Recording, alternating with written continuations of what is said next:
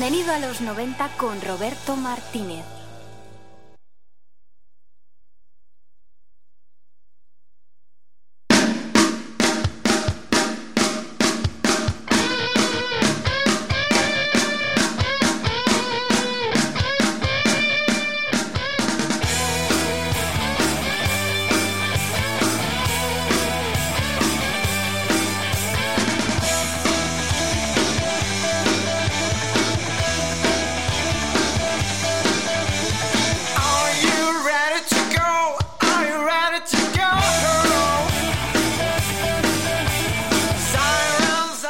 Buenas tardes, cuando se cumplen las 18 y 34 de este jueves, arranca un día más, bienvenido a los 90. blood on your hands and you know I wanna count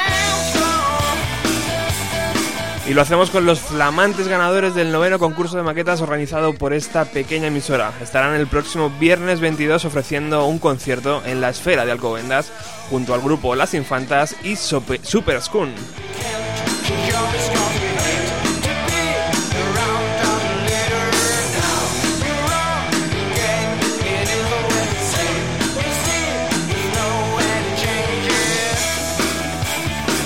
La entrada para ese día 22 es totalmente gratuita, pero te vamos a pedir desde aquí que lleves un kilo o los que puedas de alimentos no perecederos para los afectados por la hipoteca de Alcobendas y San Sebastián de los Reyes.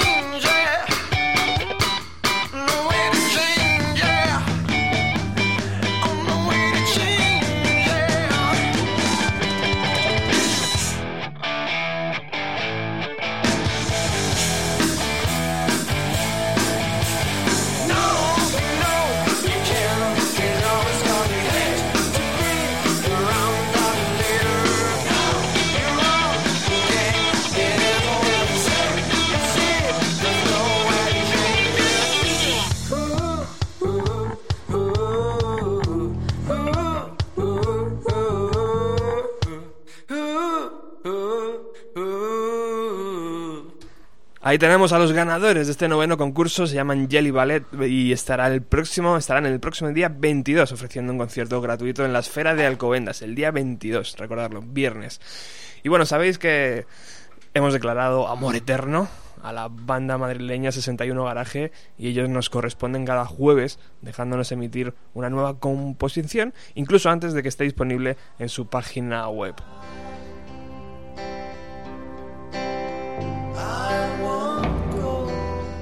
Un verdadero honor. Tenemos además la oportunidad de verles en directo el próximo miércoles 20 en la Sala Sol junto a Viper Sips.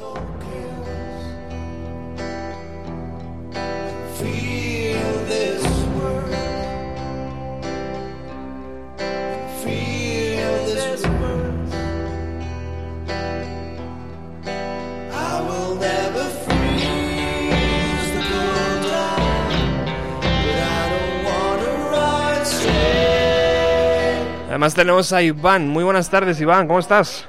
Buenas tardes, Roberto. Ay, qué bien se te escucha, compañero. Muchis- muchísimas gracias por estar aquí.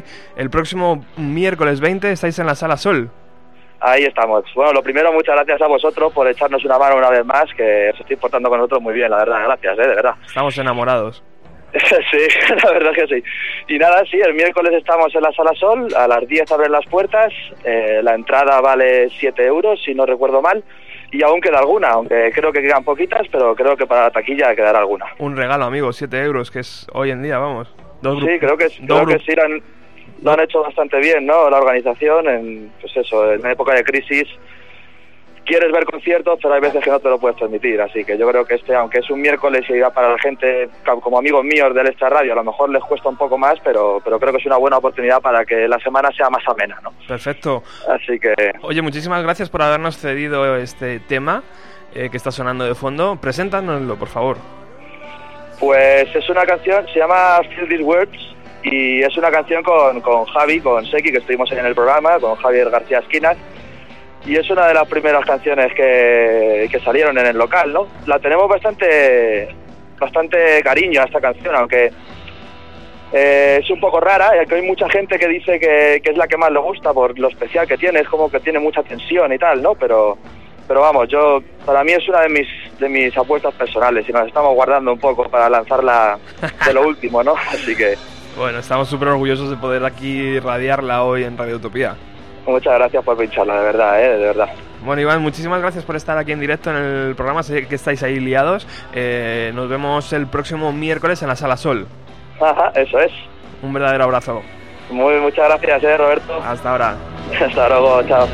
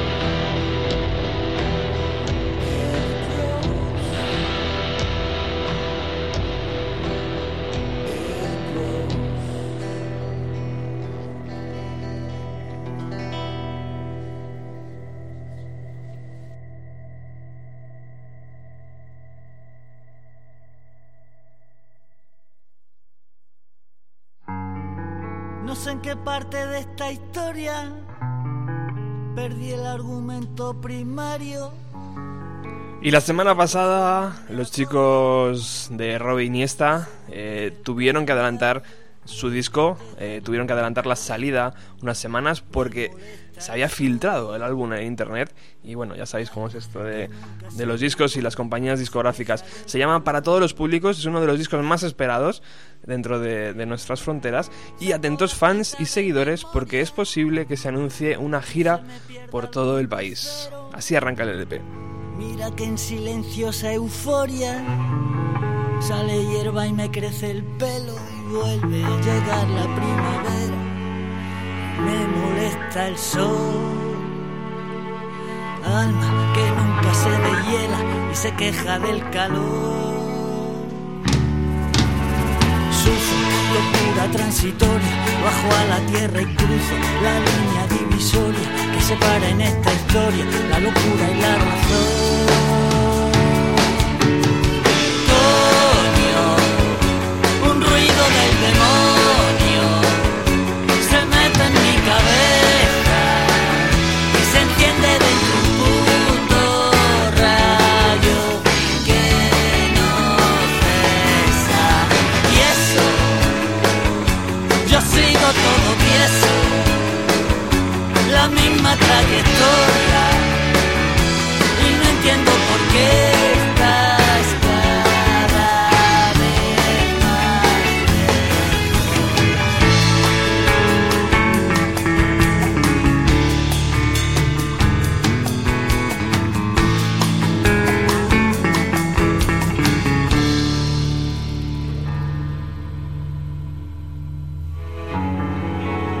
que ya no entiendo nada y no me funciona un hemisferio. Quiero saber si entre tus bragas está la clave del misterio y entro y rebusco en tu volada a ver si allí estoy yo. Coño, qué noche tan cerrada hay en tu habitación. Sucia locura transitoria bajo a la tierra y cruzo la línea divisoria que separa en esta historia la locura y la razón.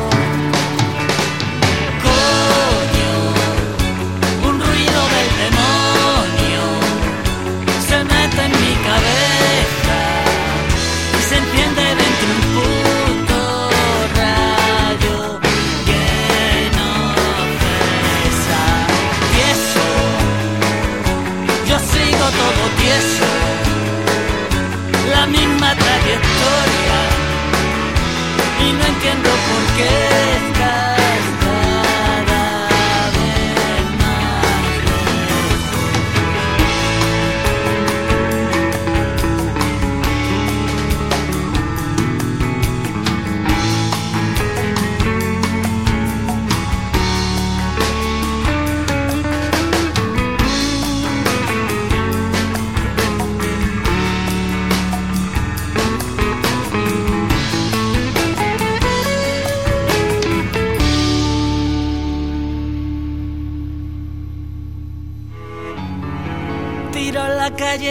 esquina, justo iba a quedarme dormido. Y a las astutas golondrinas colgar de tu balcón su nido y otra vez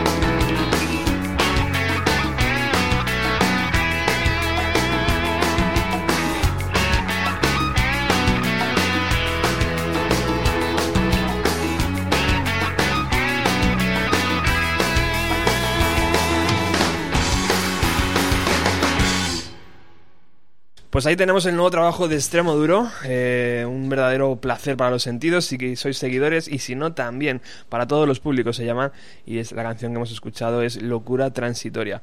Bueno, hoy eh, anunciábamos en nuestras redes sociales, en nuestra página de Facebook y Twitter, que teníamos eh, uno de los programas más esperados por toda la audiencia de Bienvenido a los 90 y de Radio Utopía.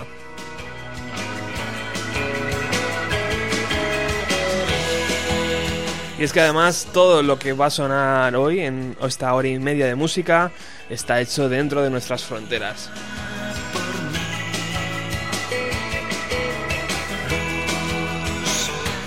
Un verdadero lujo, ¿verdad? Eh, para ellos sabéis que yo necesito ayuda, que yo no soy capaz de, de embarcarme en esta aventura solo.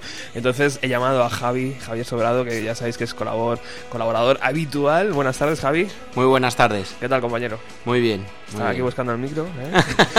y eh, te has traído a, a- a un monstruo, ¿no? En esto del indie Ah, nacional. Sí, la verdad que yo creo que la persona que más conoce sobre el tema y es mi amigo Javier Alonso, otro Javi. Muy buenas tardes, que- Javi. A ver ese micro, ¿qué pasa aquí? A ver. Bueno, ahora, ahora miramos qué pasa con ese micro. Eh, ponemos, anda que no hay micros en la mesa, ¿no? Has ido a coger el que... a ver ese.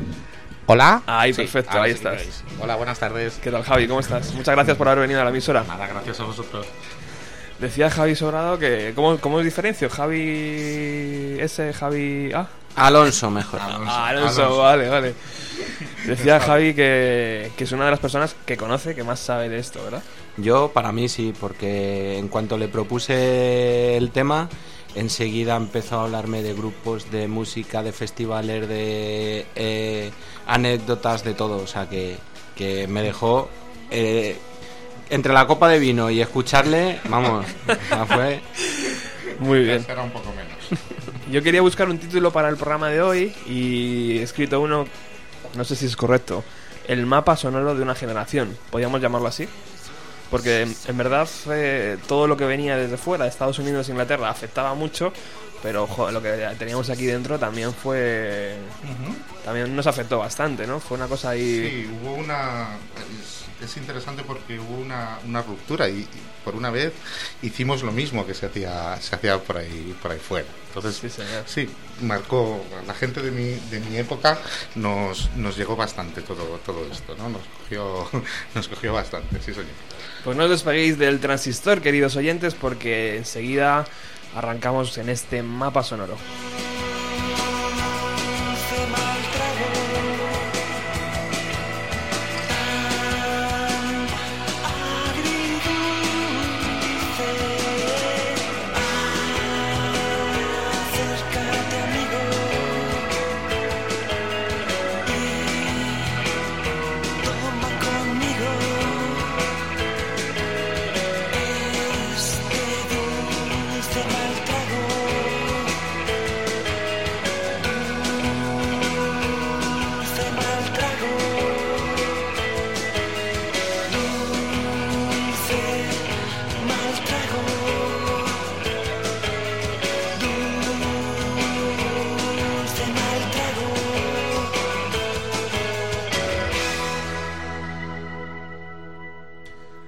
Arrancamos este programa maravilloso con Surfing Bichos, eh, uno de los eh, grupos tal vez... eh, Fundadores. Fundadores, ¿no? del Esenciales, movimiento. esenciales en todo esto, ¿no? Cuando Surfing Bichos empieza, no hay nada que se parezca a lo que a lo que ellos hacen, ¿no? O muy poquito, ¿vale? No, no hay referencia. Las referencias son ellos para los que vienen después.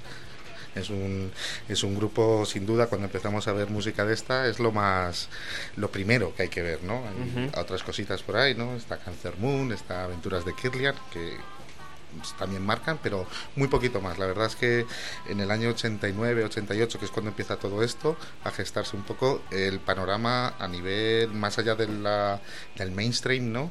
Está totalmente desolado y solamente hay excepciones contadas, ¿no? Como, como esta que, que hemos escuchado ahora. Esta, la selección musical que está sonando se nos ha saltado ahí a, Al final. a- al final porque estaba el reproductor ahí puesto de forma ale- aleatorio. Eh, es completamente vuestra, caballeros. O sea que Sí. vosotros sois los responsables de, de Para ir, bien o para mal. de ir explicando qué es lo que suena y por qué suena, ¿no? Eso es. Así que adelante, el regalo de Silvia. Ujú. Otra banda que... Sí, es, es otra banda un poquito posterior ya a- de los primeros tiempos ya, ¿no? Cuando ya se empieza a consolidar un poco toda la, toda la escena, ¿vale? Y entonces, pues bueno, un día un señor, un loco, que es eh, Luis Calvo, decide montar una gira con, estos grupos nuevos que están, que están surgiendo por ahí, ¿no? Y entonces uno de los, de los grupos, quizá para mí el mm, más interesante, el primero que conocí, porque y es muy fácil de escuchar también, porque en, este mundo hay, empiezan a sonar cosas muy extrañas, pues es el, el regalo de Silvia y es es un grupo bueno introductorio que resume muy bien la primera quizá la primera parte no hasta el año estamos ahora mismo en el año 92 ya hemos andado un poquito para adelante y resume muy bien lo que lo que es esto no el sonido el sonido un poco sucio lofi las influencias las influencias de esos no sé, Pixies Pavement no esos esos grupos que se empiezan a escuchar que se escuchaban muy activamente entre un cierto eh, sector o grupo de, gente no y entonces pues bueno es la verdad es que es un es muy es muy interesante no es un grupo es un grupo muy interesante muy poquito muy poco conocido no llegó a- no tuvo un gran recorrido posterior pero bueno es un ya os digo es muy muy interesante Y Alonso, em, eh, correcto, ¿no? Perfecto. Eh, ¿De dónde te viene toda esta pasión y por qué? En, eh, sobre todo esta música. Hostia, porque eh, pues a mí me coge justo esto cuando empieza todo todo esto. Yo tengo 14, 15, 16 años, ¿no? Entonces, pues de repente un día empiezas a oír a alguien, ¿no? O empiezas a escuchar alguna emisora, empiezas a escuchar, a leer, a escuchar Radio 3 o a rock de luz que cae en tus manos, ¿no? Y entonces, o sea, lo que yo pienso que lo que escuchas en este momento, en esa época de tu vida, es lo que realmente te, te va a marcar, ¿no? Y entonces, bueno, trae siempre muy buenos recuerdos, ¿no? El, el- escuchar todo esto. Y- Yo, Javi. yo reconozco que, que la, la mayoría de, de los grupos y todo eso, eh, tanto los conozco tanto por él como por mi hermano, porque estudiaban juntos, o sea que... Sí. Y, y me decía, mira, Javi me ha pasado esto, tal, no sé qué, no sé cuánto. que- El gurú, el gurú. Sí, sí, sí, sí, o sea que... Y, influencias primero de fuera y luego ya de dentro del continente de, de- de español o Para estos, para estos grupos, sí mm, o sea primero escuchaste música americana o directamente empezaste a escuchar a mí me cayó justo esto. O sea, Ah, bien, yo- a mí bien. me cayó. de- digamos que yo descubrí luego mucha música, mucha música um, anterior y sé, desde Sí. la Velvet hasta, ah, no sé, Pavement o, esos otros grupos, Pixies, los, los descubrí a partir de, de aquí, ¿no? De que alguien escucha esto, esto se parece, tiene influencias de Pixies. Pues vamos a escuchar qué es eso de los Pixies. Yo hice el recorrido al revés, no, Ajá. no, no, Interesante. hasta, hasta el año 80 y... Bueno, el primer disco que yo me compré en mi vida era de Rick Astley, o sea, es, la música que yo escuchaba, ¿vale? Entonces no, era, no, era- no tenía nada que ver con lo que yo, con lo que yo oía, ¿no? Lo, lo descubrí ya, digo, al, al revés.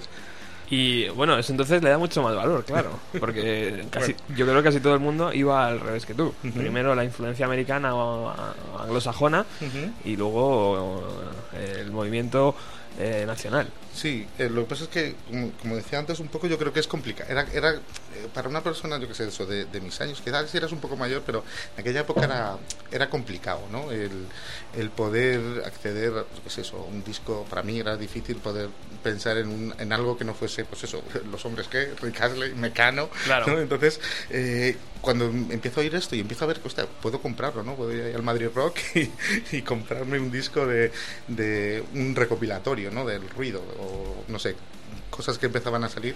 eh, es, es, es lo lógico, ¿vale? O sea, no, no tenía la capacidad a lo mejor de pues, comprarme siete discos y escuchar, ¿no? Escuchabas el recopilatorio y a base de ahí, pues bueno, luego leías algo más. Muy bien estamos escuchando un tema de Automatics Automatics. ¿Qué nos podéis decir de esta banda, chicos? Bueno, pues, Automatics es uno de los, de los grupos que a mí más me gusta y más tarde de- descubrí, ¿vale? Eh, Es un grupo, es un grupo muy, mm, muy peculiar en la, en la escena del, del momento porque hace menos, hace menos ruido, ¿vale? De lo que hay por ahí. Para mí se parece mucho a lo que estaba haciendo un poco New Order. En, en- había hecho New Order unos, unos años antes, ¿no? Y entonces eh, resultan bastante interesantes. También es un grupo que tiene muy poco, muy poco recorrido. La verdad es que en estos principios, como los de cualquier movimiento musical, pues cuando empieza y todo es un poco más amateur, eh, los grupos suelen tener poco recorrido y se terminan o acaban siendo otra cosa, ¿no? Entonces, pues bueno, el, el caso de, de Automatics, pues bueno, es bastante, es bastante representativo, ¿no? De lo que era en este, de lo que era en este momento. Creo, sin embargo, que sí que llegaron a sacar, eh, han sacado cosas, han sacado cosas después, han vuelto a juntar, han hecho, han hecho más cositas, más cositas juntos, pero, pero realmente cuando tienen valor o cuando hay que, hay que verlos, ¿no? Pues es en este, en este, en este momento, ¿vale? En estos primeros, en estos primeros 90. En los primeros 90 yo creo que todavía no había festivales musicales, ¿no? Eh, estaban en paños menores. No sé si algo había por ahí. Yo creo que ya llegó a, la- a mediados, ¿verdad? Eh, sí, realmente el concepto de, de festival, tal como lo entendemos hoy, no, no existía. No ¿vale? existía. Sí que había cositas, ¿vale? Pero era más un concierto colectivo, ¿no? Lo mismo que se hacía en la. eh, que tenemos en la movida, ¿no? Que tenemos la, la famosa fiesta de caminos, ¿no? Un día tocando, un día entero tocando grupos, ¿no? Pues en, la- en el- a principios de los 90 pasa un poco lo mismo. O sea, realmente lo que hay, ¿no? Si te fijas, el famoso origen del- de lo que luego fue el Season Sound, ¿no? Pues Sí. es, es una, es una, es un concierto de todos los grupos, de todos, cuando digo todos digo seis, siete, ocho bandas en la, en la, en la Universidad de Oviedo, eh, con una, todos con una camiseta, con la misma camiseta, se les conoce como los de las camisetas, ¿no? Una camiseta que ponía cambia tu vida, córtate el pelo, además, una, una cosa, una cosa curiosa, ¿no? Y, y ya está, y eso es lo que había, ¿vale? Los primeros festivales ya mm, tal como los entendemos hoy, nos tenemos que ir al año 94, está Festimat, al año 95, que es el primer FIP, ¿no? Y es, además es ahí donde, donde ya lo que es el indie, pues ya se convierte en, abandona un poco la, la parte más marginal de, de todo esto y se convierte en algo más, una tendencia, en una tendencia más, ¿no? Se empieza a hablar de los indies, ¿no? Como, como si todos fueran iguales, ¿no? En- Sí, señor. en- O el alternativo. el alternativo, sí, el que hoy es un gafapasta, Sí. ¿no? que todo evoluciona, ¿vale? Pero se empieza a hablar, se empieza a hablar en estos, en estos momentos. En, realmente cuando están estos, estos grupos al principio, en el año 92, estamos hablando, lo que hay son como cosa extraña es el pues eso el, el noise pop eh, eh, el noise rock eh, tour que es Sí. un son cuatro o cinco bandas que giran por siete ciudades en dos meses ¿vale? y entonces hostia la que montan es, es pequeña les comparan con Lollapalooza en, en, la- en Estados Unidos ¿no? porque es, es una cosa que no está visto y que está muy bien ¿no? porque empieza a hacer que la música se empiece este tipo de música se empiece a extender no ya entre el público ¿no? que todavía le queda un poquito sino incluso entre los propios entre los propios músicos que están haciendo cosas y que en una época en la que no hay internet y no hay es difícil comunicarse pues resulta que se, se encuentran no sé cuando estos señores llegan a, a girar en a Sevilla eh, pues se encuentran allí J que es de Granada con el señor Chinarro que es de, de Sevilla el, el señor Luque se, se encuentran allí no y se, y se conocen y empiezan a intercambiar cosas. Entonces tiene un efecto muy muy seminal en el sentido que empiezan empieza a generar más más cosas Aquel encuentro debe ser como cuando le gritaron Judas a Bob Dylan, ¿no? O sea, fue un momento que, la noche se hizo día, ¿no? Y, la día, y el día se hizo noche. No diría. Sí, la verdad es que eh, preguntaos los protagonistas al respecto cuando le- lees sobre, sobre aquello, eh, los dos lo recuerdan como una cosa, no sé, tampoco había que ver cómo andaría J, en, en qué estado, en qué estado andaría J en aquel momento. Pero bueno, es, la verdad es que sí, es, un- es muy interesante. Empieza, ya os digo, con el noise. eh, con el noise pop eh, eh, tour empiezan a hacer empieza empieza a extenderse no empieza a salir en rock de luz empieza a salir en radio 3 además mm, parece como que los medios tenían muchas ganas de, de coger algo no yo siempre lo comparo cuando se retira en los años 90 se retira un eh, Indurain del ciclismo y todo el mundo está como loco porque haya otro tío que sea igual de bueno que él y todo el mundo "Jo, es que Olano es la hostia No, luego no lo era no pues esto esto pasa igual no Eh, el panorama estaba bastante desierto y en cuanto aparecía cualquier cosita, todos los medios ahí querían ser los primeros en, en llegar, ¿no? Y bueno, hizo al, principio hizo bien porque ayudó a que se difundiera de una forma bastante, bastante rápida todo, todo el tema.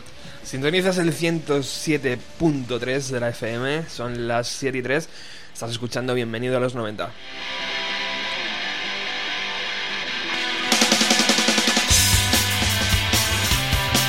Bueno, bien, ¿no? Sea que nos pusimos el programa.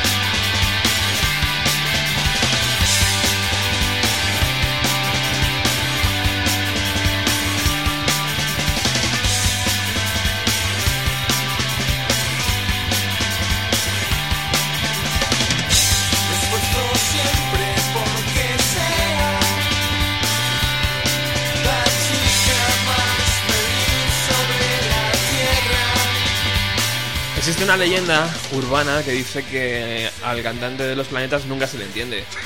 Aquí, aquí por lo menos sí, ¿no? En mi hermana pequeña, el tema que estamos escuchando, eh, se le entiende, ¿eh? Yo creo que fue al logopeda o algo de eso porque entre May tocando la- el bajo de espaldas y él que no se le entendía era como... Curioso, ¿no? La, Sí. foto, la foto era Sí, curiosa. era muy, muy buena foto. Bueno, planetas, hemos toca- tocado ¿no? uno de los eh, pilares fundamentales para entender el mapa sonoro de, de esta generación.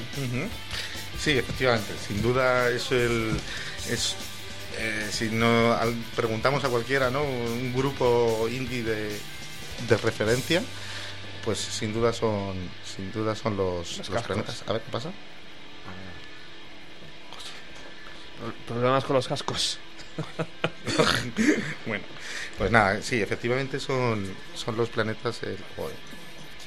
Ay. Cambia los cascos. No, tranquilo, tranquilo. Está, está, está ahí Javi haciendo de técnico, mu- muchas gracias. Muy bien. Ahora. Ahora, ahora. Ay, gracias. Me voy a quedar ahí en el puesto. Pues sí, la verdad, la verdad es que son un, son un grupo son un grupo fundamental. No, no, ya no, lo- no se circunscriben solamente al movimiento indie de lo- y a la música de los 90, porque los planetas hoy en día siguen y son tan buenos ¿no? como, como podían ser entonces, haciendo su- sus cosas a su, a su aire. Siempre han sido muy, sobre todo muy celosos de lo que, de lo que hacían, ¿no? Entonces, pues bueno, les da un valor importante, ¿no? Yo tenía, hablando de, de inglés, siempre me acuerdo de, de Oscar, un amigo. Un y- saludo, Óscar. Un saludo, Oscar, que está por ahí en Glasgow, nada menos. Ostras. No, en Glasgow no, en Londres. Y entonces nos dice, eh, la primera vez que los escuchan, dice, ¿estos tíos cantan en inglés? ¿Vale? El problema fundamental que hay es que alguien decidió, eh, cuando graban, esto que hemos escuchado ahora es mi hermana pequeña, es la primera maqueta, ¿vale? Donde la voz de J no está doblada. Sin embargo, ellos enseguida se cambian a una, multinacional y entonces en el momento que pasan a la multinacional, alguien decide que canta mal, que J canta mal. Entonces que no entonces lo que hacen es doblarle la voz, ¿no? Y tiene dos discos o tres discos donde realmente cuesta entenderle, ¿no? Porque su voz está doblada sobre los sobre los instrumentos. J nunca le ha dado importancia, ¿vale? Porque para J siempre o para los planetas siempre ha sido mucho más importante la música, el ruido, la melodía que, que, la voz. Pero bueno, es cierto que cuando eh, eso a partir de su cuarto quinto disco empieza a cambiar, eh, yo creo que a J se le entiende perfectamente. Sí. También cuando les escuchas un poco, pues le- les vas les vas cogiendo, ¿vale? Entonces, pues bueno, es un es un grupo eh, fundamental. Están ahí casi desde el principio y están ahí hoy todavía, ¿no? Es- no hay muchos grupos eh, de esta de esta época que lo puedan que lo puedan decir. Hemos de reconocer que te pueden gustar o, o no, porque hay gente Sí. para... Pero, pero que son un, el eje fundamental de, de la música en eh, indie en España es, es indiscutible. No solo por la música y tal. Ahora te puede gustar o no que, que hagan un pseudo flamenco o lo que sea. Pero hemos de reconocer que lo que había antes era hacían Y además maravillas. tiene una actitud tan Dylan, o sea, tiene una actitud tan... Me da igual, ¿sabes? Sí. Lo, lo que digas de mí, eh, si vendo discos o no, si estoy en una multinacional o en un sello Sí, le, independiente... le- le costó al principio porque decidieron fichar por la multinacional, tal, no sé qué. Y eso J sí que lo creo que en el- su libro este, en el libro este de una semana al motor de autobús, lo dice que, que lo lleva lo lleva clavado en el corazón, que es que la hemos cagado. Sin embargo, el inquilino comunista lo hicieron al revés, dijeron no, no, no queremos saber nada de vosotros. Se los ofrecieron el mismo, además. Le- fue la misma multi, fue BMG la que les dijo a los dos, Sí. casi al mismo tiempo, que, que se. Que se intentó ficharlos y el, in- el inquilino dijo que no y, Sí. y los planetas dijeron dijeron que sí. Quizá porque eh, se dieron cuenta que para tomarse un poco en serio las cosas mm, necesitaban una multi detrás ¿vale? entonces fue fue así de así de duro no el decir bueno pues si yo quiero vivir de esto quiero vivir de mi arte no que a J le gusta mucho ahora lo del arte está con el flamenco todo el día. Y entonces eh, eh, si quiero vivir de esto necesito una cosa detrás. Y entonces ellos dijeron, bueno, pues cuidando nuestra, nuestra identidad y nuestra capacidad creativa, pues vamos a meternos aquí. El, resultado está ahí, yo creo que es bueno, aunque han tenido sus encontronazos ¿eh? con, las, con las multis. Bueno, claro, es que eh, un, un tema que vamos a tocar hoy es ese, ¿no? El de ser un grupo y estar en un sello independiente o ser un grupo y estar en una multinacional, ¿no? Y, y que tu producto sea un producto más del que puedas consumir. Era, era un poco, es un poco, o yo recuerdo que por lo menos era eh, el, el comentario, ¿no? De, de saber hacia dónde ibas. Eh, Yo creo que evidentemente todo el mundo quería ganar dinero. O sea, seas, Sí. seas un grupo pequeño Por o, lo menos- o un empresario. Por lo menos quieres que todo el mundo, que tu música llegue a mucha gente, Claro. está claro. O sea, Entonces ahí, ahí se solucionan muchas dudas, ¿no? Eh, Respondiendo a esa respuesta, a esa pregunta, pues claro.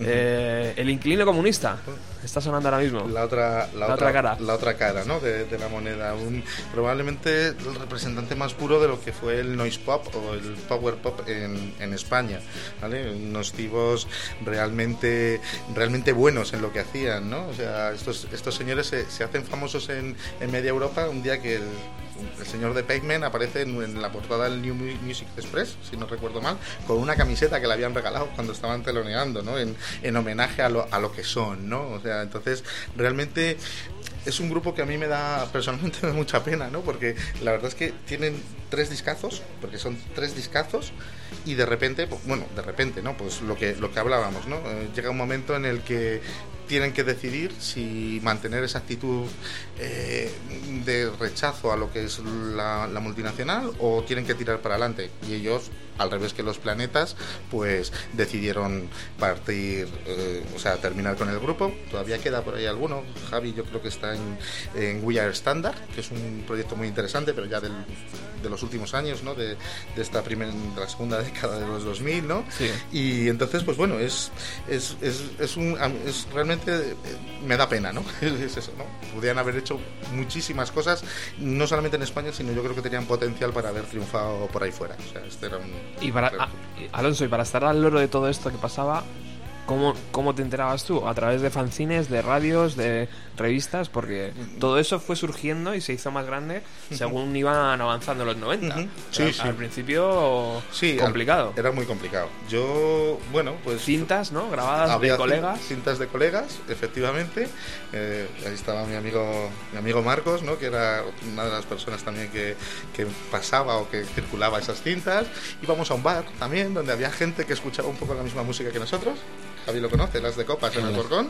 Y no sé si se puede decir, ¿vale? Pero bueno, Hombre, era, claro. era un sitio, Por supuesto. Era un sitio donde, donde te encontrabas esta, un poco esta música y sobre todo gente que te decía, oye, ¿te has enterado que has sacado un disco no sé quién? Porque realmente eh, yo fanzines compraba cuando a lo mejor un día estaba por Madrid y alguien venía vendiéndolos, pero no tenía la, la cultura ¿no? del, del, del fanzine y luego pues en aquel momento básicamente internet no, no existía, o sea, yo... Estaban paños menores, Eh, claro. no, no, no había nada. Recuerdo que, de hecho, de las primeras cosas que yo busqué cuando ya estaba en la universidad y empecé a entrar en internet era buscar información de música de esta, ¿no? De, porque realmente no había, era muy, muy justo, ¿no? Tenía sus programas en Radio 3, ¿no? De, y que básicamente era lo que yo utilizaba. Y luego, bueno, siempre vi una sorpresa, ¿no? Que fue Viaje a los Sueños Polares en, Hombre. en, cadena, en Cadena 100 y, Y- y en, en los los 40. Y en los 40, Y claro. en los 40. Por ahí anda todavía, ahí anda todavía haciendo algo, está, están haciendo otra vez una edición en una radio, una radio pequeñita por ahí, y era un poco, pues bueno, lo que te servía para, para orientarte en este mundo. Yo me acuerdo mucho siempre de los, de los amiguetes y de las charlas de última hora en el bar este, Sí. donde alguien siempre comentaba, oye, pues ha salido el single nuevo de los planetas, sale mañana a la venta, y tú ibas corriendo a Ya ves. comprarlo. Formato single, tío. Formato Joder, single. qué bonito. Viajo a los sueños polares, ¿qué pasó con ese programa? ¿Les fue fulminado de la parrilla de los 40? Yo, pues sinceramente, sinceramente no, no tengo la, la- la idea de lo que de lo que pasó con, con él. Yo creo que pasó el momento, ¿vale? O sea, Pasó el momento. Pasó el momento. O sea, hubo un momento en el que el indie se intentó convertir, o mejor dicho, los eh, canales mainstream, los 40 es un ejemplo Sí. arquetípico, Sí, sí. intentaron absorber parte de eso y entonces hay una parte que, pu- que pudieron llegar a absorber y otra que no. Y, otra, y llegó un momento en el que vieron que no, no había continuidad o no. La propia actitud que tienen estos, estos grupos, esta música, eh, no sé, famosas censuras de no, esta letra no me interesa, si quieres salir en los 40 me cambias la última, la última frase. ¿Sabemos Total. de qué, de qué Sí, canción eso- estamos hablando? Eso, por ejemplo, le pasó a los planetas. Y yo creo un- que el, el programa es que lo que dices tú, que llegó un momento en que los grupos tampoco querían, y si me vas a censurar o lo que sea, pues paso de que me, de que me pongas, porque hay otros canales como, como has insistido con Radio 3. Pero también, por ejemplo, ese programa sí que estuvo en la en televisión, estuvo en, Ujú, 40 en el. Canal Plus, tal, no sé qué. Pero yo creo que le llegó el momento de que no, de eso, que no había recorrido, que, que los grupos no querían estar con no ellos. tiene no parece que tenga mucho sentido ¿no? que, Claro. que si uno lo piensa que los 40 principales estén promocionando grupos independientes que no le van a reportar su no le van a permitir alcanzar Claro. sus, sus objetivos ¿no? al final Eso o su es. público pues llega un momento en el que eso hay que quitarlo de Estamos asistiendo tal vez a una moda, ¿no? Entonces, sí por sí. supuesto que no puedes evitar y que debes tener en el stand, ¿no? Claro, o sea, eh, llega un momento en el que alguien se da cuenta de que yo creo que ya fue eh, quizá a finales de los ah, ya para el año hoy otra vez el casco, en el, en- yo creo que ya fue para finales de ya, allá por el año 94 y demás, ¿no? Que alguien se da cuenta de que esto vende.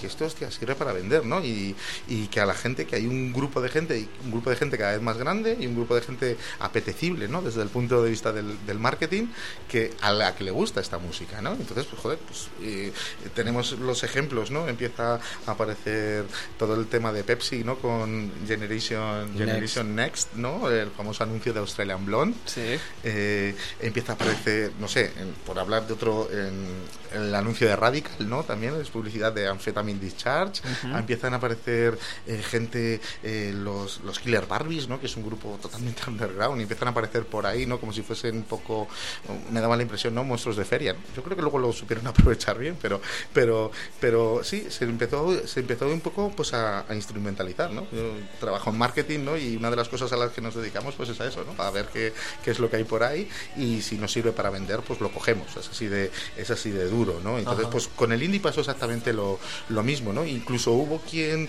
quien empezó siendo o que quería o se declaraba indie, ¿no? Y, y acabó metido en este rollo. En general no, las experiencias no fueron buenas, ¿vale? Todo el mundo que tuvo, no sé, me está acordando de los famosos Androp, ¿no? Y el, Mm. el Train, de- famoso, el One Hit Wonder del indie español. Total. ¿no? Entonces, pues gente que no, realmente no venía a cuento el, el apoyo y demás que recibieron y la proyección mediática y pues bueno, ah, se acabaron, lo bueno que tiene esto del indie ¿no? es que rápidamente se, se seleccionaba ¿no? a, a quien no, no cumplía los estándares, ¿no? Es difícil ser, ser, ser indie, ¿no? Muchas veces, ¿no? Porque el, el- tu público te va, te va a exigir, tienes un plus de exigencia por parte del público. Sí, señor. Mientras hablábamos hemos escuchado al señor Chinarro y estamos escuchando El Niño Gusano, dos también dos nombres muy reconocibles en este mapa sonoro de, de que estamos tratando hoy en Bienvenido a, a los 90. Eh, el señor Chinarro, que además es un personaje que ha ido envejeciendo bien. Más que bien, muy bien, o sea, sí, sí, realmente hay unos cuantos personajes. El otro día leía una, una entrevista y alguien se lo preguntaba, ¿no? Decía, eh, ¿qué pasó en la época de la movida? Que todos los fundadores, ¿no? Pues en general, o una parte de los fundadores acabaron mal, acabaron con problemas de drogas, acabaron en accidentes de tráfico, de todo, ¿no? Y, y duraron muy poquito. Y sin embargo, de los fundadores, de muchos de los tipos que pululaban por aquí a principios de los 90, Chinarro, eh, J, eh, ay, bueno, tenemos unos, uno- unos cuantos eh, unos cuantos ejemplos. Lancho Vegas, por ejemplo, que era el, que, Ujú. era el que quería decir. ¿no?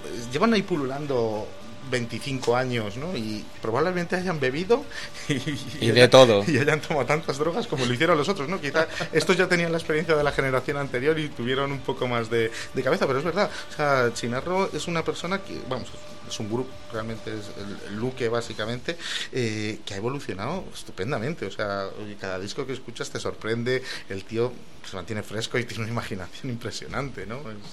Es, es, es muy curioso y, y muy interesante y muy bueno, ¿no? Para, si te gusta, ¿no? Pues el poder seguir contando con un tío de 25 años, escuchándole Sí, como si fuera la primera vez. Sí, señor. Vamos con esta sintonía que sabéis todos cuál es. Es el momento en el que Felipe Couselo se sube al barco y nos habla. I can hear as you tap on your jar.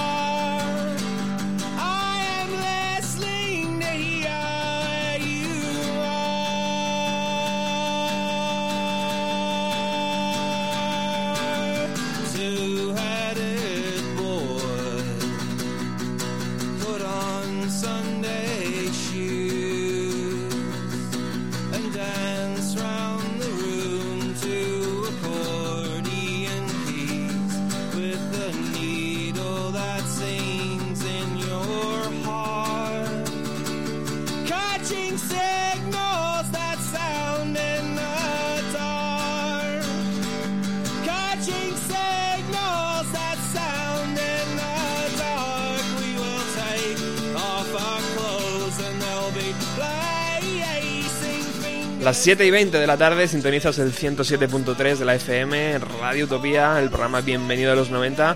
Y evidentemente esta sintonía nos da muchísima alegría porque sabéis que Felipe Couselo ya está al otro lado. Muy buenas tardes, Felipe. Muy buenas tardes, Roberto. Pues sí, además, eh, para hablar un poquito de un disco que, no sé, es, un- es uno de esos que los pocos que de verdad lo, lo disfrutan, teniendo en cuenta el, el público objetivo que puede haber en este país, pues ya no lo sueltan nunca. Y es uno de esos discos que, pues hablando de música independiente en este país, eh, es de los más rabiosamente independientes que ha parido la historia reciente de nuestra música. Eso que estamos hablando de un álbum de algo más de 15 años, así que igual no nos parece tan reciente. Pero bueno, el caso es que esto juntaba un montón de cosas que ya por separado eh, son tremendas. Porque por separado la música de Enrique Morente o de la Artija Nick eh, ya tienen al menos un buen pedazo de, de espacio en cualquier eh, programa musical de nuestro país, pero si a eso le sumas la obra literaria de García Lorca o la obra poética y musical de Leonard Cohen, pues eh, qué más queremos, ¿no? Para tener todos los ingredientes de un pedazo de álbum. Hombre, eso Me estoy refiriendo a Omega, un disco radicalmente diferente a todo lo que pues eh, participó de la escena independiente en los 90 y que desde luego apareció mucho antes de que una de las bandas adalid eh, de lo llamado indie como son los planetas pues se acercaran eh, por el flamenco y lo alternativo y esas cosas. De vez en cuando pues conviene echar un poquito más la vista un pelín más atrás para, para encontrar pues esos discos que realmente son los que abren el camino entonces por un lado tenemos a Enrique Morente un tío que al margen de abrir el camino en este Omega ya había ampliado muchas fronteras desde el flamenco puro y en varias direcciones musicales. Hay que decir que, por ejemplo, gracias también a este Omega y, y a experimentos como este, acabó colaborando hasta con gente como Sonic Youth. Y de hecho, cuando Enrique Morente falleció hace no demasiado tiempo, pues eh, sin embargo la formación Sonic Youth dedicaba la portada de su web a, una actuación junto al maestro Morente.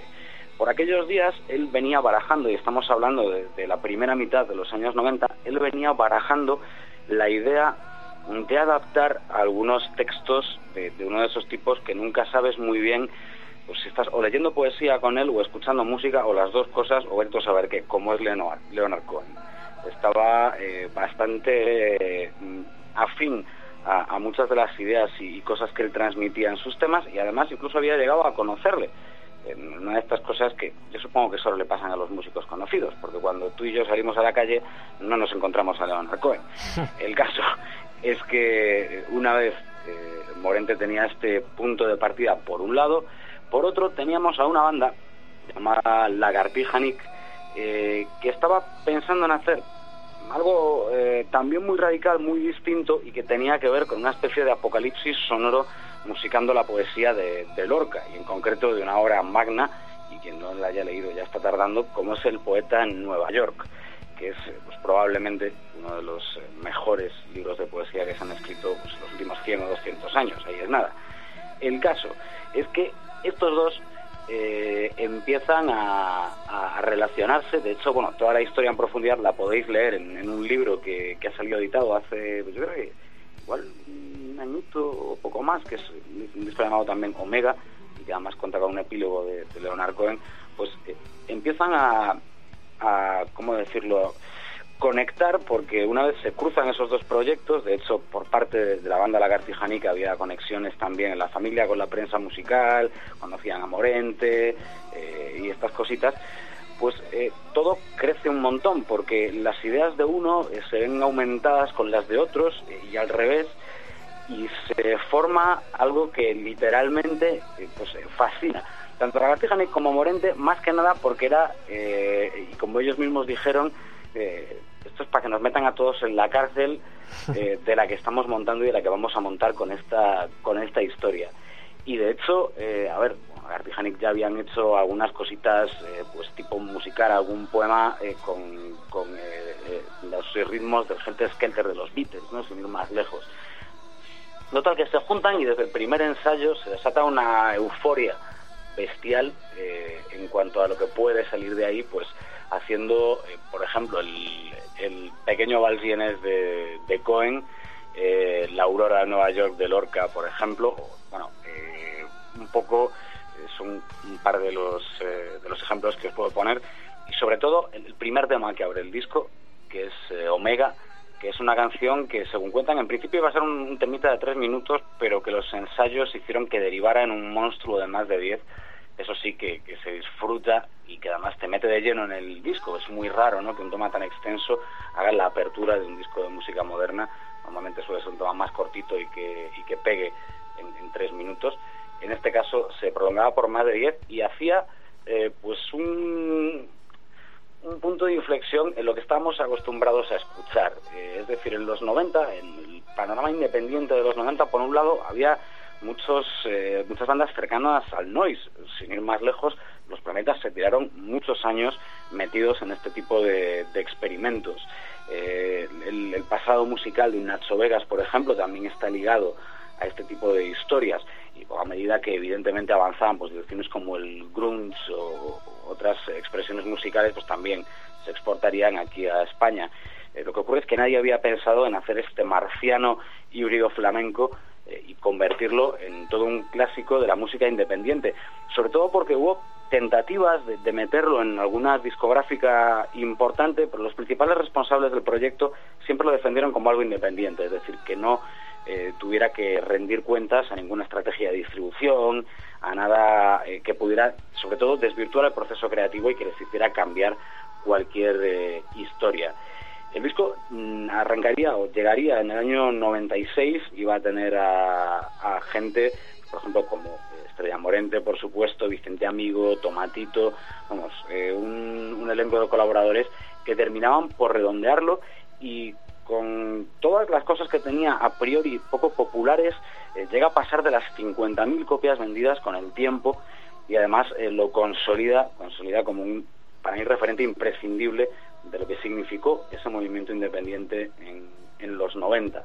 Eh, hay que decir que también fue un proceso con sus tensiones, de hecho, eh, alguno de los integrantes de, de la Gartija Nick eh, huyó ya de- despavorido casi o, muy cabreado del, del proyecto, eh, no sabía muy bien cómo se iba a representar, había dudas de, aquel concierto de apertura, de hecho lo incluyen en una especie de gira flamenca de Morente y el público que va ahí a escucharle eh, flamenco, pues aparece aquello y se quedan bastante contrariados, eh, pero también tiene que tener su parte maldita, ¿no? porque si no esto no tendría ninguna gracia. Eh, fue reeditado la década pasada y yo no sé ni cuántas veces lo, lo habré disfrutado porque la verdad es uno de esos discos que te apetece, te apetece pillar de vez en cuando por banda. Pues no sé, porque también es un poco ir a, a contracorriente siempre y un paso por delante siempre de aquellos que, que creen que están innovando algo. Lo alternativo de lo alternativo, amigo. Exactamente. Te digo una cosa, este disco se hace fuera y nos cagamos en los calzoncillos, estoy aquí todos diciendo que es una obra maestra. Yo no sé si, bueno, sí has dicho que Sonic Youth se dio cuenta del potencial de, de esto, pero, pero yo no sé si valoramos tanto, ¿no? Lo que se hace dentro como lo que viene de fuera. Es la eterna pregunta, ¿no? Sí, la, la verdad es que yo creo que nos falta muchas veces eso de valorarlo y en cuanto a lo que has dicho de Sonic Youth, es que a ver, Sonic Youth, pero tanto con, este disco en concreto como con Enrique Morente, como con todos los grupos alternativos que fueron apadrinando. Eran los padrinos perfectos para los parias musicales, entre comillas, y, sabían reconocer el talento y vamos, tienen eh, a su, a su era han crecido bandas pues eh, como te pueda decir unos Dinosaur Junior, eh, como te pueda decir que han progresado unos Husker Du en su momento, o muchísimos más, que ahora ya son considerados clásicos, pero sí, a lo mejor si no hubiera habido ese apadrinamiento de Sonic Youth, pues no estaríamos hablando de, de- de esa difusión para esos artistas. Bueno, unos, unos chavales de Seattle creo también, ¿no? Hmm. Bueno, y, y, y más de uno y más de unos chavales de Seattle, ¿eh? te tengo que decir, porque luego, claro, eh, realmente el tirón eh, que arrastra eh, toda esta toda esta escena musical, pues es difícil de calcular, ¿no? Y, como, como, estábamos diciendo, ¿no? Si Sonic Youth son pieza clave para que el grupo A triunfe, pero si el grupo A implica que el B, el C, el D, el E, el F, etcétera, se oigan en todo el mundo, pues tú me dirás. Ya te digo. Bueno, querido amigo Felipe, esto es como siempre impecable. Es, es- es como una clase, tío, que tengo el, el placer de escuchar en directo y transmitir a través de esta pequeña antena. Bueno, hombre, un placer para mí estar contigo y con todos los oyentes de Bienvenido a los 90, que además eh, últimamente está el programa todavía mejor de lo que estaba antes, ¿eh? Qué, Luego hay- qué sinvergüenza eres. Que no, que no, que no, está, está bien, hombre. Todavía no, no te he escuchado hablar en él demasiado de Miles Davis, en otros sitios sí, ¿no? pero... qué canalla. Oye, recuerda que tenemos para diciembre ese especial Melancholy por supuesto, de los y- Smashing Pumpkins. Por supuesto, y en ello estamos, en ello estamos que va, va a traer cola. Muy bien, pues querido amigo, dejamos a Enrique Morente y Lagartija Nick terminando esta pedazo de tema, eh, Omega. Muchísimas gracias. Un abrazo. Hasta la próxima.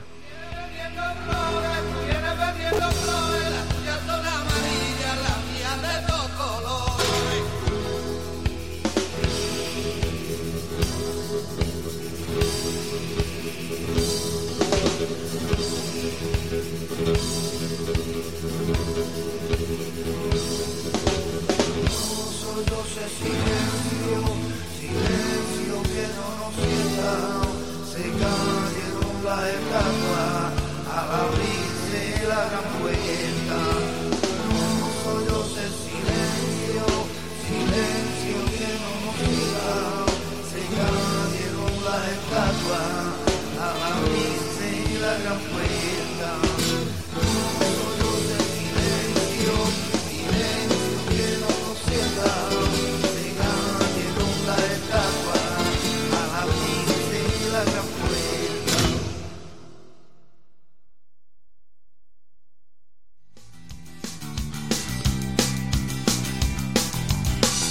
Bueno, y después de esta, de esta clase magistral de Felipe Cuselo, todos los jueves con nosotros, un verdadero placer disfrutarle.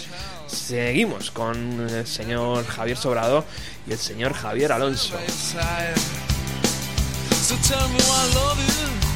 Y esta canción, a día de hoy, yo creo que es una de las más reconocidas ¿no? de la generación noventera española. Sí, la verdad que sí. Australian Blonde. Sí, No sé si influyó también la película de historias del Cronen y todo eso, pero Algo, ¿no? algo influyó. Algo influyó. Pero ya, ya la conocíamos un poquitín de antes. La verdad es que se juntó todo, tío. Sí, Sí, sí, para sí. ser una canción que, no sé, la- cuando uno la escucha la letra no, Claro, sí, lo único que es en inglés. no dice, es en inglés, exacto, no, no dice no dice nada. De hecho, bueno, quien, quien la hizo Fran y demás no, no está muy contento con... Ah, no. Yo hablo con todos como si los conociera, ¿eh? Sí, Como sí. No conozco a ninguno, ¿vale? Como si tomaras copas con He ellos. tomado, he tomado copas yo por mi cuenta y luego he ido a hablar con Y- este y señor estaban un, al lado. un poco perjudicado una vez, que es la única vez que crucé tres palabras con él, no creo que se acuerde. Mejor que no se acuerde. Bueno, aquí hemos dado el salto y de repente las bandas nacionales cantan en inglés. ¿Por qué? Pues no sé, hay muchas, hay muchas teorías al, respecto. A mí la que más me gusta, no sé si es verdad o no, es la que dice, la cuenta José Ángel Mañas en el libro de historias del Cronen, ¿no? Cuando hay dos, dos personajes que están hablando de por qué cantan en inglés, ¿no? ¿Tú por qué cantas en inglés? Y dice, pues, por- por- porque por- para cantar en inglés no hace falta saber mucho de... no hace falta saber cantar muy bien. Vale con haber escuchado un poco de, música y componer en inglés es realmente, realmente fácil, ¿no? Y yo creo que es, que, es eso, o sea, mucha gente habla de que hay un rechazo, ¿no? De, no, es que es un rechazo, una forma de mostrar la posición a lo que había entonces. Yo no lo veo así, ¿vale? Porque de hecho los primeros grupos, escuchábamos antes a Surfing Bichos o podemos escuchar a cualquier grupo, cantan en castellano, ¿no? Entonces, pues no sé, no, no me creo lo del rechazo, ni me creo que tratasen, ¿no? Sino quizá a lo mejor era un tema de comodidad, de lo que ellos escuchaban, ¿no? Y de, y de que, bueno, pues eso, que a lo mejor como dice el personaje de, de Mañas, que Mañas tocaba en un grupo también de, de- del momento, pues es más fácil componer en inglés, ¿no? Que, que- que en castellano, ¿no? Es, es lo que más me es lo que más me, me, me convence, ¿vale? Porque esto no ¿Y para ti o para vosotros eh, fue un movimiento bueno? ¿O hubierais preferido que hubieran seguido can- cantando en castellano? A mí me gusta que canten. eh, no, mm, a mí el, realmente el idioma en el que canten me preocupa un poco. O sea, Ajá. no- Sí, a mí, a mí igual. Luego encuentras grupos que luego cambian, como ahora lo for lesbian o lo que sea. Y, y yo creo que lo que pretenden es que al fin y al cabo que se les entienda. Y también el hecho de que el inglés que manejan tampoco, la pronunciación, todo eso es complicado de manejarlo. Os tengo que pedir un- una pausa, porque como sabéis, hoy vamos a tener también a Jaime García Soriano y está sonando de fondo ya, o sea que vamos a, a llamarle.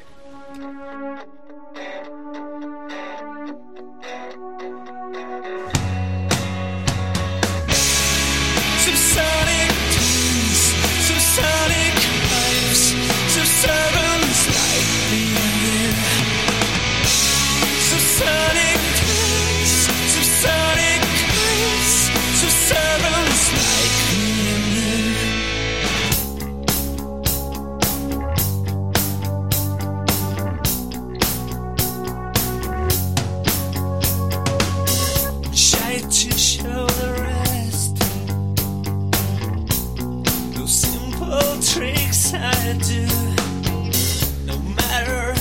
Y en este mapa sonoro, otra de las bandas eh, esenciales para entender lo que ocurrió en la década de los 90 fue Sexy Sadie, querido amigo Alonso y querido amigo Javier, ¿no? Sí. Una de las bandas eh, en, en uno de los sellos también muy importantes. Sí, la verdad es que joder, Sexy CD es un, es un grupo que además yo ya cojo cuando empiezo a escucharles ya, ya tengo una, una cierta edad y un bagaje y joder, me encantan. O sea, es un grupo de los que me ponen los, los pelos de punta, ¿eh? No, no, no hay muchos. Muy bien, pues eh, hoy tenemos la suerte además de contar con Jaime García Soriano al otro lado. Muy buenas tardes, Jaime. ¿Qué tal? Jolín, me, me he emocionado ¿eh? con esas palabras. Muchísimas, gra- agradece, se agradece. Ya. muchísimas gracias por, por estar aquí en Bienvenido a los 90. Sabes que, que te, te adoramos, amigo. Joder, gracias, gracias, joder. Para mí, hombre, llamándose así el programa, tengo, tengo un hueco. Bueno, eh, estás, estás aquí por dos cosas. Primero porque el señor Nadie va a estar mañana eh, en la Sala Sol, el día 15. Eh, Y eso es una buena noticia para todo el mundo. Ahí os quiero ver. porque No, no es con Sexy Sadie, como sabéis, Bueno, con sí, el sí. proyecto que he lanzado así en castellano, a ver a ver qué tal. Yo me lo estoy pasando súper bien y me está, me está poniendo los pelos de punta mis, mis canciones. a mí también. Y, Sí, sí, estoy muy contento. y, eh, bueno, va a ser un llenazo seguro, porque, porque, porque tenemos muchas ganas todos de volver a verte en los escenarios, que es donde realmente te, te disfrutamos, Jaime. Gracias, sí, sí, eso espero. A ver qué tal. También está Maryland, joder, que, que Hombre. es un grupazo. O sea, que merece la pena ya no solo por nosotros, por el señor Nadie, sino Por supuesto. por Maryland. El, el día 16 estáis en el Café de la Palma también. Eh, Sí. yo, no- yo no sé si el formato cambiará, a lo mejor será un, un más acústico. Vamos a cambiar un poco el repertorio. Sí, Pero, o sea, el formato va a ser el mismo, no es también eléctrico y, y vamos a, a dar ahí rock. O sea, que no. Lo que pasa es que vamos a aprovechar para. Vamos a hacer tanto el viernes como el sábado serán 45 o 50 minutos de actuación. O sea, que tampoco. eh, como somos dos bandas en los dos sitios, pues bueno, hay que ajustar Claro. un poco. muy bien. Y, y cambiaremos un poquito el repertorio. Y el día 17 estáis en Albacete, en la sala Pussy Wagon. Guau, Sí, señor. Ahí estaremos, sí, sí. Empezamos ahí a, a girar un poquillo, a movernos, que ya había ganas. sí. ¿Cómo han ido los primeros conciertos? Pues ya sé que habéis dado algunos. ¿Cómo, Sí, cómo- eh, cómo- bueno, nos debutó el fin de semana pasado en, en Mallorca, en nuestra tierra, y, y fue muy guay, muy bonito. Bueno, muy nervioso, ¿no? porque era el primero y, y hace pues casi casi tres años que hicimos el primer disco que no se tocó en directo como en banda prácticamente. Entonces teníamos, pues eso, una aparte que es una banda nueva, que, que tenemos al bajo a, a Sara de Rufus de Firefly, Hombre, que, que es una, una crack, me mola un montón. Grandísima y banda. estamos- Sí, sí, un pedazo de banda, la verdad. A mí me encantan.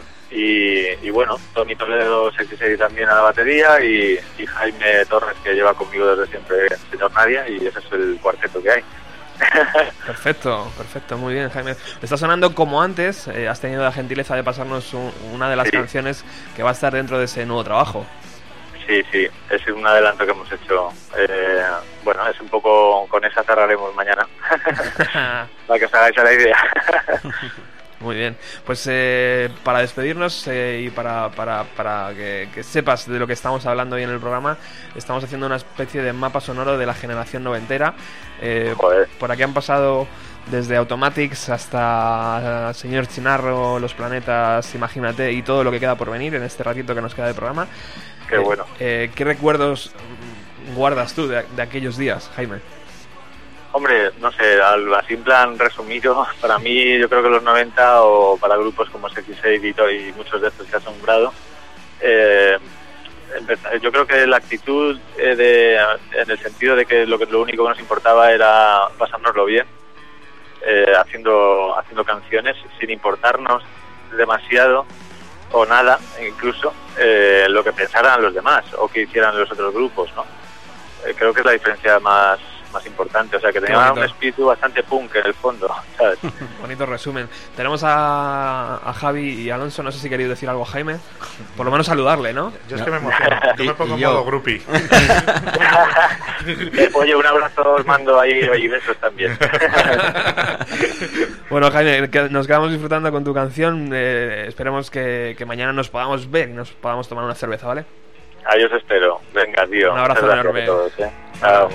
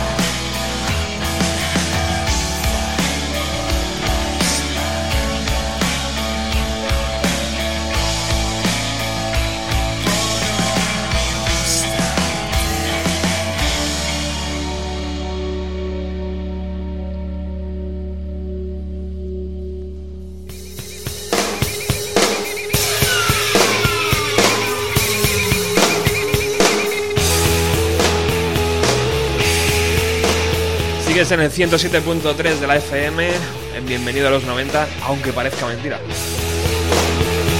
Los Planetas, segundo premio, una de las composiciones. El otro día hablaba con Javi, digo, esa es la. Mira, Alex, Alex está tenso hoy. Eh, una de las composiciones que, que afectaban directamente a la generación Hubs, ¿no? ¿Cómo, ¿Cómo se llama aquella generación? Jóvenes, aunque sobradamente preparados, ¿no? Sí, señor. Eh, el, el anuncio del Renault Clio. Sí, señor.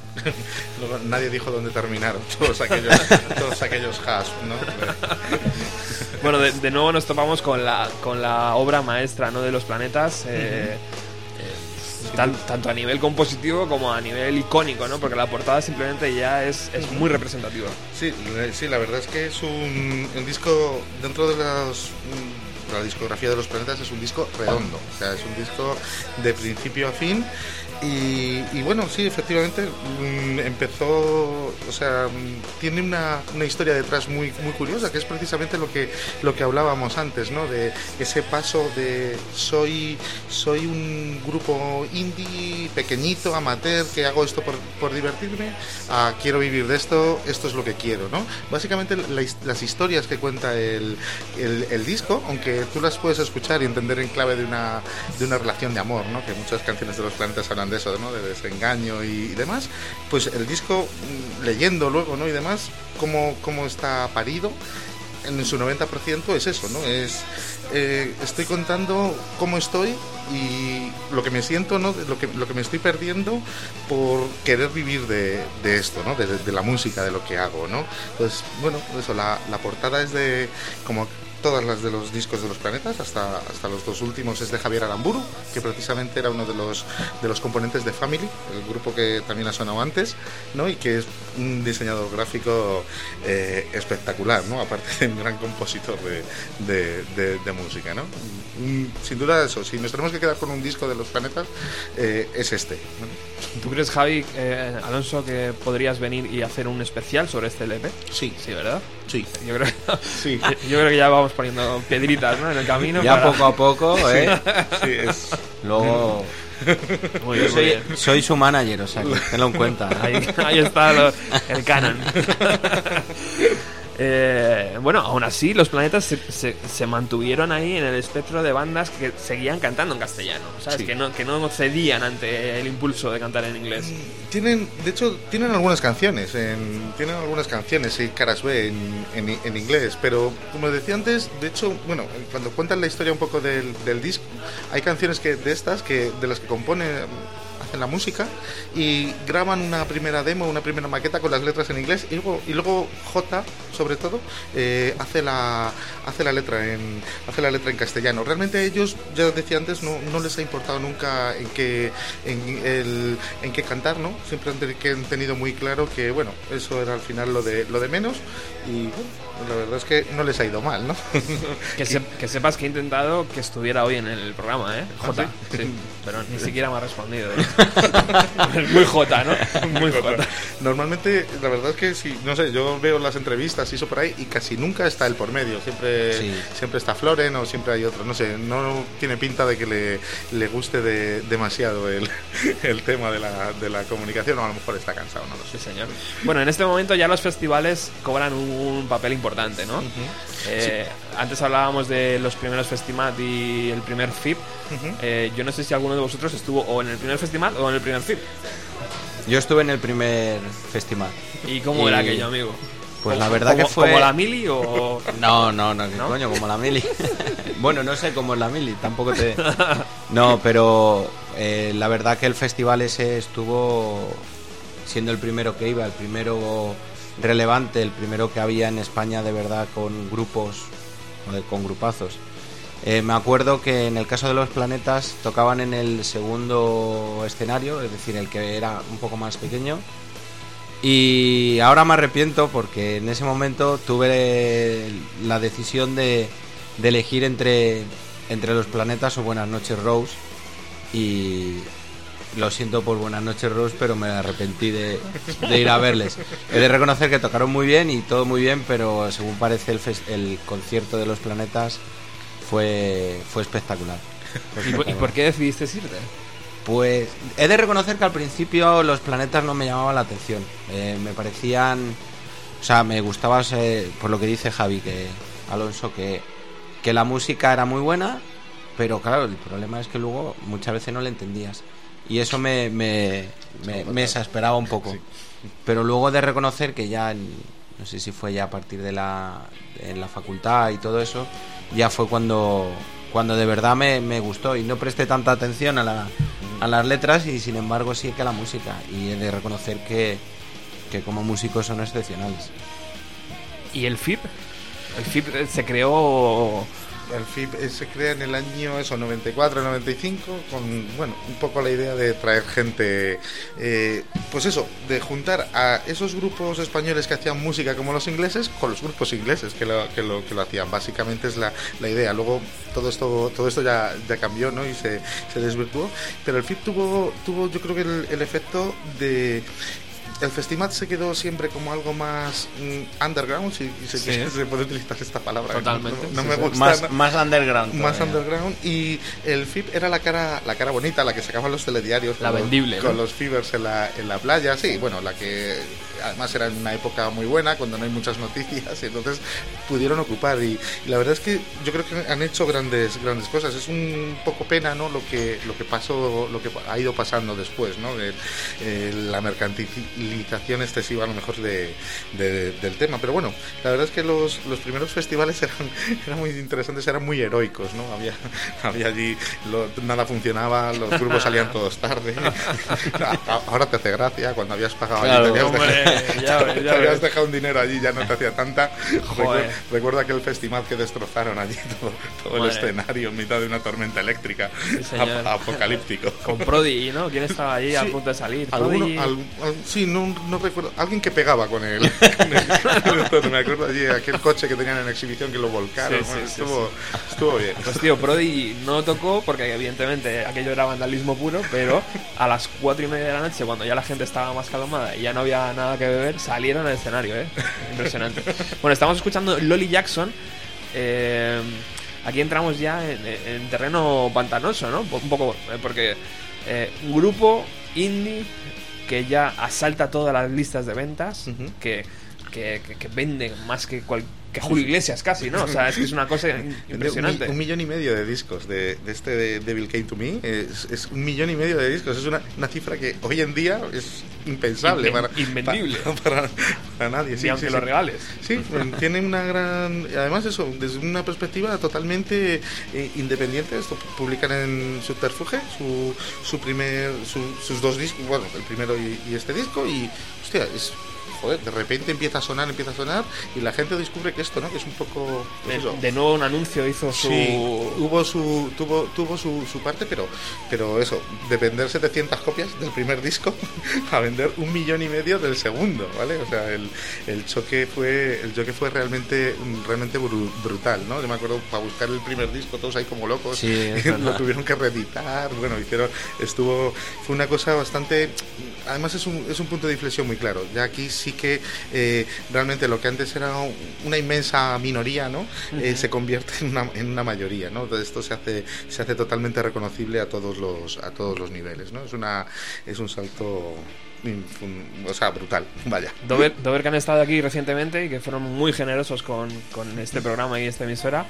Un fuerte abrazo desde aquí. Eh, el que lo hizo muy bien fue su Tuterfuge, ¿no? Tuterfuge tenía un producto eh, que vendió, lo- vamos, impresionante, y de repente lo colocó en una multinacional, él se lavó las manos y aquello Exacto. no volvió a funcionar.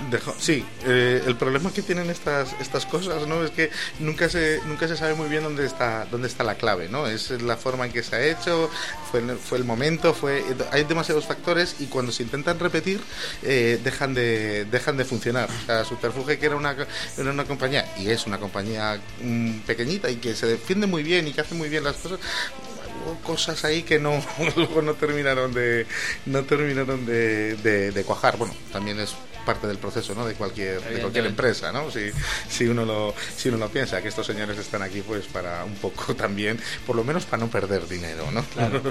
Además ellos eh, nos decían, cuando fichamos por la multinacional, decíamos, queremos ir a grabar a Los Ángeles. Y nos decían que sí. Ah, pues muy bien, ¿sabes? Ellos están contentos Claro. como banda, ¿sabes? O sea, que no les supuso un trauma eh, ninguno, ¿sabes? Cambiar. Yo creo que es una es simplemente una, una cuestión eso, básicamente de actitud, ¿no? De decir, pues no, yo llego hasta aquí y, y tal, ¿no? Y yo creo que el problema surge cuando o la banda o la multi no lo tienen claro. Claro. ¿Sabes? Entonces, mm, eso ese, ese límite no está claro, entonces unos piensan una cosa, otros piensan otra. A estos con estos hago los que con, estos hago lo que quiero y la multi piensa lo mismo, con estos hago lo que quiero. Entonces, pues choca y bueno, pues a la hora de putear las multis ganan, ¿eh? o, eso, o eso dice la experiencia, Tienen, por lo menos. los abogados y los papeles firmados. Y los papeles firmados, eso es. Estamos escuchando Undersakers, otra de las eh, bandas que, que en su momento pegaron. Sí, era una, era una banda muy curiosa. Inició una tendencia, bueno, inició, estaba en una tendencia que fue la música del. Hubo unas cuantas bandas de, de, música, de bandas de chicas, ¿no? Sí. Como nosotras, o- claro, exacto. Y entonces, pues bueno, era, a mí es una, una banda que me, que me gusta mucho. Acabó siendo luego Paulina en la playa y demás, ¿no? Y era gente, pues, realmente accesible. Con la mujer que canta aquí sí que hemos hablado. una vez en los baños de. Siempre es en los baños. Siempre es en los baños. Me sorprendes. Siempre es en los baños. La rodeamos ahí, además, unos cuantos de una forma muy, muy, muy chabacana, ¿no? Pero más allá de eso, no, pues a mí, a mí me gustan mucho porque son muy, son muy alegres, ¿vale? Es lo que hablábamos un poco antes de. Empiezan, aun siendo un poco duros, ¿vale? La, la línea musical todavía no son nosotras, ¿vale? Eh, eh, sí que anuncian un poco ya lo que, lo que va a venir en un- en un inmediatamente después de estas de estas canciones no Eh, que es ya la- lo que llamamos el whip pop o el tonti pop no como como se conoció como se conoció aquí no entonces empiezan a empiezan a hablar ya pues es otra cosa no nos quedamos con la parte más lúdica dejamos de hacer ruido y, y vamos para y vamos para para adelante vale entonces es un es la época final de los de los 90 ya estamos en el año 97 esto que suena nosotras también es una canción muy muy reconocible del mismo Sí. del mismo estilo son vecinas Undertakers y, y nosotras eh, geográficamente y entonces eh, pues bueno es lo que se empieza es lo que se empieza a notar. Todavía la- las letras o sea las letras se hacen digamos más intrascendentes no se empieza a reivindicar una cosa que a mí me, me parece muy curiosa no se empieza a reivindicar un poco ese espíritu eh, de la movida no de lúdico de la juerga del el baile no que es una cosa a mí me, me gustó mucho en su momento ¿no? recuerdo una vez en, ahí en la sala había una sala Supergen al lado del 2 de, del, 2, del 2 de mayo y entramos allí y yo los sitios donde iba a escuchar esta música era todo el mundo la gente estaba seria y hablaba de música y oye el disco y tal y llegamos allí y estaba la gente pegando botes terminaron con los Europe que decía esto, esto qué hace aquí y luego el que pinchaba era el, el cantante de Meteosat ¿no? y, era, y era una cosa que, que te, que te empieza a chocar ¿no? y bueno pues pues está eh, es también otra otra vertiente ¿no? Yo no me gusta despreciar tampoco eh, mucha gente dice reniega a lo mejor de este de este tipo de cosas pero yo creo que es también interesante y se entiende perfectamente en evolución con lo que con lo que había Pues caballeros, tenemos que ir finalizando porque está Alex ahí ya preparado para, para entrar con su ruta 130. Eh, dos, dos cosas, ¿con qué canción vamos a acabar? Y eh, es posible que todo este movimiento se vuelva a repetir de- dentro de nuestro país, según cómo está la industria musical. Complicado, ¿no? muy complicado, muy complicado. Yo no lo veo. De hecho, se ha convertido en otra. Este movimiento es chulo por una cosa, porque se ha convertido, se acaba convirtiendo en otra. ¿vale? El- la gente se lo ha empezado a tomar más en serio. Hay más, hay más cosas, hay menos sectarismo incluso, y entonces hay- ahora mismo hay propuestas muy, muy interesantes. Volverse a repetir como tal, yo no lo, no lo creo. Será otra cosa, seguro. Yo lo que creo que sí que hay ahora un... Porque escuchas Radio 3 y todo eso y los grupos, o sea, lo que sí quieren es, es hacer música, es decir, quieren vivir de esto. ¿eh?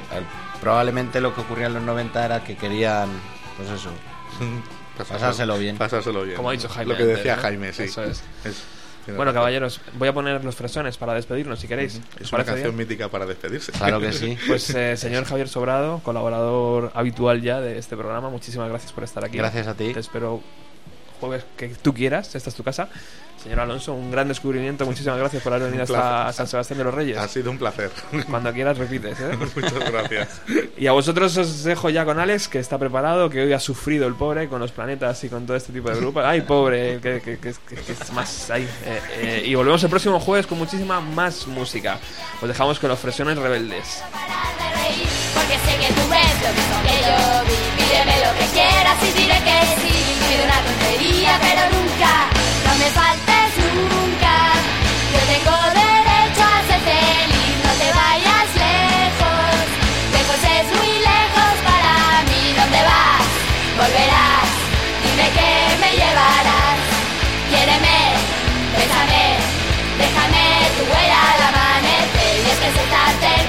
mejor. Desde que te conozco soy mucho mejor. Sé que puedo amarte caigo al suelo, ya no siento el dolor. Si te beso y bebo, no distingo el sabor. No me faltes nunca, yo tengo derecho a ser feliz. No te vayas lejos, lejos es muy lejos para mí. ¿Dónde vas? Volverás, dime que me llevarás. Quiéreme, bésame, déjame tu huella a la mano.